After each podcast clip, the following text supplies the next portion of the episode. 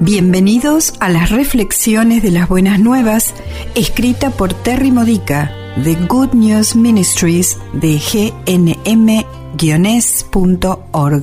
Edificando tu fe para la vida diaria usando las escrituras de la Misa Católica. Miércoles de la vigésimo séptima semana del tiempo ordinario. El tema de hoy es Orando contra el mal. La escena en la primera lectura de hoy Jonás capítulo 4 versículos 1 al 11 tiene lugar después que los ninivitas se convirtieron. Jonás quería venganza, no misericordia, para quienes habían infligido daño a su pueblo. Pero Dios estaba preocupado por los ninivitas, que no podían distinguir su derecha de su izquierda, el bien del mal, es decir, tenían sus conciencias poco formadas. Así de preocupado está Él hoy por los malhechores que conocemos. Todos fueron hechos a imagen de Dios, pero no distinguen su mano derecha de su izquierda. Sucumbir al espíritu del mal hace que la gente se insensibilice y sea tan insensible que no puede entender la verdad cuando le mira a la cara o cuando golpean su corazón. Por supuesto que Dios se preocupa por ellos. Él es su Padre. ¿Vamos a ser quejumbrosos como Jonás?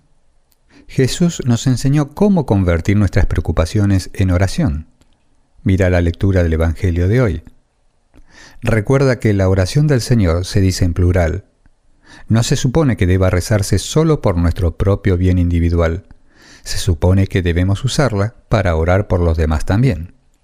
Y debe ser rezada en comunidad, porque es en la comunidad de los creyentes que Dios provee las respuestas a nuestras oraciones.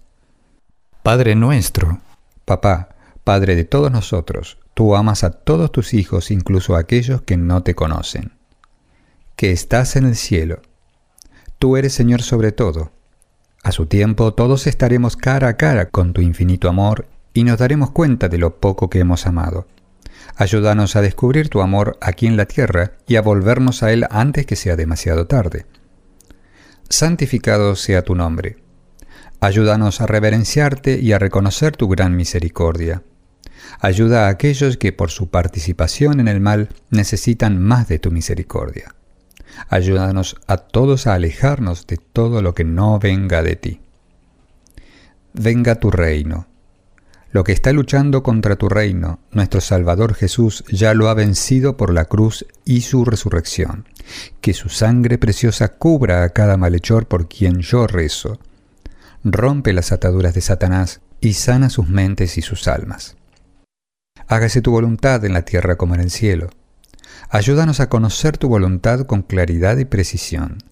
Llénanos de celo por hacer lo que tú nos pidas.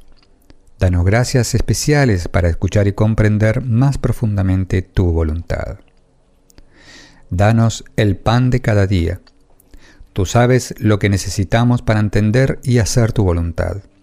Ayúdanos a todos a recibirlo y a alimentarnos de ello. Los malhechores están hambrientos de ti. Usa sus circunstancias diarias hoy para ayudarles a que te encuentren. Perdona nuestras ofensas. Perdónanos por caer en la tentación y dejarnos ser confundidos sobre lo que es correcto y lo que es malo. Perdónanos por contribuir al mal en el mundo con nuestras acciones sin amor y por la falta de acciones amorosas como nosotros perdonamos a los que nos ofenden. Señor, yo perdono a quien haya pecado. Yo me uno a ti, Padre misericordioso, en el perdón a los que hacen el mal. Rompe las cadenas del odio y la violencia que tienen atada a tanta gente a la red de Satanás. Capacítame para ser parte de tu plan para superar el mal con amor. No nos dejes caer en tentación. No dejes que nadie de aquellos por los que estoy orando muera antes de haber reconocido y aceptado tu amor. Ayúdanos a ser como Jesús, que es la encarnación del amor perfecto. Líbranos del mal. Líbrame a mí y al mundo entero de las tácticas del maligno. Rescata a los que hacen el mal de ser instrumentos de Satanás. Libéralos para que disfruten de Jesucristo aquí en la tierra y luego eternamente en el cielo. Amén. Esta ha sido una reflexión de las buenas nuevas de Good News Ministries de gnm-es.org. Para más edificadores de tu fe, o para conocer más sobre este ministerio, ven y visita nuestro sitio web.